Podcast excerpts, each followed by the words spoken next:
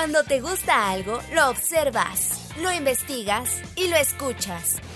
La jornada. Así es Adicción CDMX, el podcast donde recorres la ciudad y visitas los museos. Con Edwin Ramos.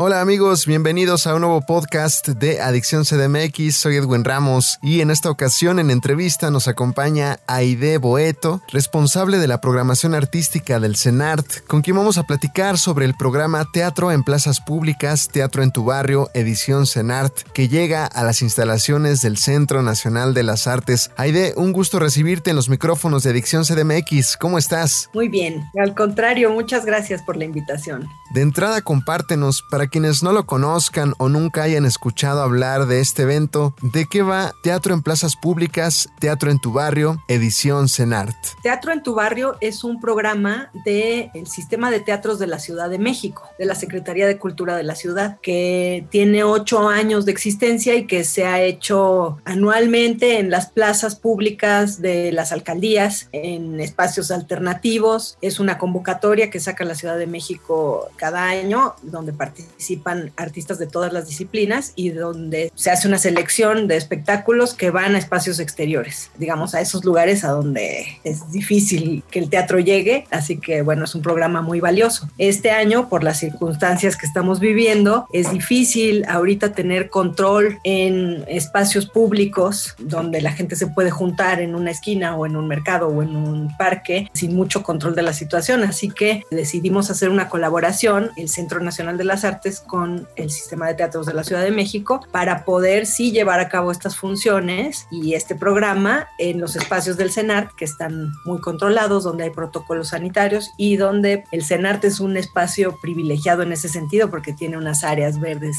gigantes y maravillosas, tiene la Plaza de las Artes, tiene la Plaza de la Danza, tiene espacios alternativos donde se pueden hacer estos espectáculos que están pensados justamente para poderse presentar, son espectáculos todoterreno, digamos digamos, que se pueden presentar al exterior y que funcionan muy bien para todos los públicos. Así que bueno, estamos muy contentos de esta colaboración porque creemos que es una, que es una colaboración que va a sumar y que además es el inicio de un diálogo, más bien la continuación, porque siempre el CENART ha tenido muy buena comunicación con Cultura de la Ciudad de México, hacemos muchas cosas juntos, compartimos festivales, pero bueno, este programa es la primera vez que se hace con nosotros y esperamos que sea el inicio de una colaboración permanente donde el CENART sea una de las sedes para estos espectáculos. ¿Cómo estará integrada la programación? Inicia el, el 27 de marzo, o sea, ya, y se va hasta el 5 de junio. Entonces, esta es una primera programación, una primera tanda de espectáculos, después vendrán otras, pero comenzamos con el ensamble Kairos, que es un ensamble barroco. Hay espectáculos de todas las disciplinas, hay teatro, hay danza, hay música, hay un espectáculo de la compañía Salta para atrás, que son cuentos africanos, donde hay música en vivo, donde hay danza, donde hay máscaras, está Questillo Teatro, están espectáculos de teatro clásico revisitados, ¿no? Adaptaciones nuevas, El Retablo de las Maravillas, está Ciudad Regida por un Melón, que es un espectáculo para toda la familia donde se habla de, de un gobernante. Son espectáculos aptos para un rango muy amplio de públicos. Está también el ensamble áureo con otros espectáculos, así que bueno, hay un poco de todo. Empezamos este sábado, ahí vamos a estar, también va a estar Ángel Ancona, que es el director del sistema de teatros, vamos a estar nosotros dándole la bienvenida a este ciclo. Y pues también es el, el preámbulo para la reapertura de los espacios, ¿no? De todos los espacios. Ahorita estamos trabajando en espacios abiertos, pero ya muy pronto, la semana que viene, se empiezan a abrir también todas nuestras salas, las salas de conciertos, el Teatro de las Artes, el Foro de las Artes, el Teatro Flores Canelo, así que ya van a empezar actividades con un acceso limitado de público, pero bueno, de a poquito, esperemos y cumpliendo todas las medidas sanitarias, que esto se mantenga y que volvamos a nuestra vida normal,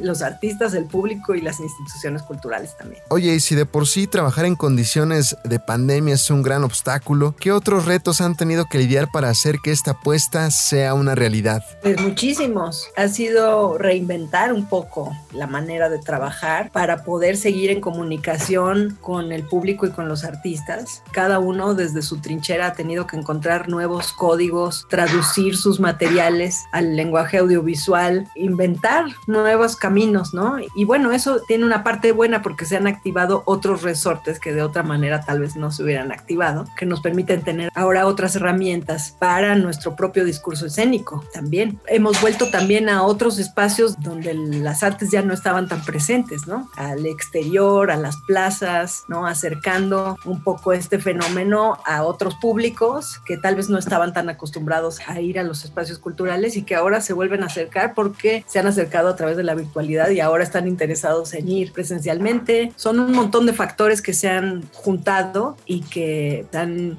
detonado cosas también muy asombrosas, ¿no? Y muy buenas para el futuro. Además, este evento comienza en el marco del Día Mundial del Teatro y ante ello vamos con una reflexión. ¿Cuál es tu perspectiva sobre las obras de teatro que se están presentando en formatos digitales y cuáles son los retos en ambas partes, tanto para ustedes como para el público? Mira, yo creo que las artes escénicas y las artes vivas no, no pueden desaparecer porque han estado ahí desde que la humanidad es humanidad y pues por motivos muy profundos, ¿no? Y muy fuertes. El ser humano necesita de ese fenómeno presencial, necesita de los rituales y, y las artes vivas pues son una especie de ritual donde está un actor y un espectador o un músico y un espectador, o un bailarín y un espectador, representando la vida y haciendo que el público se identifique allí con lo que está pasando. Así que pues no van a desaparecer, pero sí se transforman, se nutren, se cuestionan, se vuelve a las preguntas originales y esenciales y eso creo que siempre trae buenas cosas. Todas estas herramientas tecnológicas y digitales yo creo que se enriquecen de alguna manera. Ahorita nadie sabe muy bien qué es, ¿no? Si es teatro y no es teatro, pero no es cine, pero no es televisión, pero no es video es como una cosa extraña y es un campo fértil también para investigar y para seguirse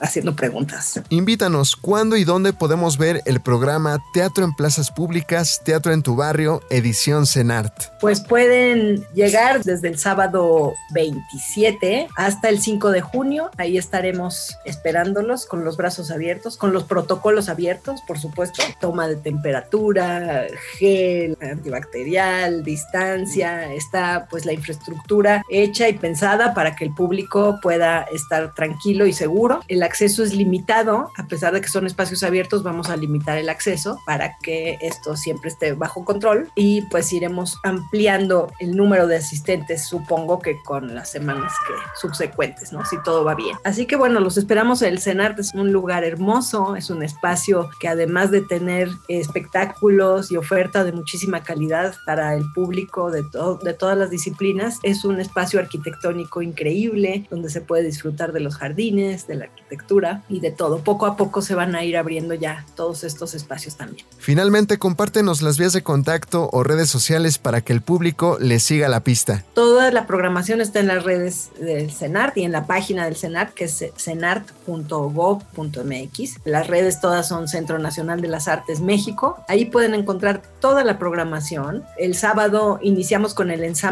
Kairos, que es este ensamble que te contaba de música barroca, que yo creo que va a estar muy interesante. Son músicos, pues por supuesto, profesionales formados en la, en la música clásica y que aquí pues hacen un poco una reinvención de, del género. ¿no? Entonces yo creo que va a estar muy interesante. Y bueno, además de toda la oferta artística, tenemos una oferta académica enorme. La pueden visitar en línea. Hay muchos talleres, hay seminarios, hay charlas, hay contenidos digitales en la plataforma del CENART, en interfaz CENART, donde hay un abanico enorme de artistas que llevamos todo este año alimentando esa plataforma con contenidos de muchísima calidad y con artistas de primera. Así que los invitamos a meterse ahí, navegar un poco en la página del CENART y ver qué se encuentran. Aide Boeto, responsable de la programación artística del CENART, con quien platicamos sobre el programa Teatro en Plazas Públicas, Teatro en tu Barrio, edición CENART, que se realizará en las instalaciones de este recinto cultural. Te agradecemos esta charla. Al contrario, gracias a ti y nos vemos por allá. Soy Edwin Ramos y en un futuro los espero con otro invitado en otro podcast de Adicción CDMX. Hasta la próxima. Cuando te gusta algo, lo observas, lo investigas y lo escuchas. La jornada. Un pasajero debe permanecer a bordo. Así es Adicción CDMX, el podcast donde recorres la ciudad y visitas los museos con Edwin Ramos.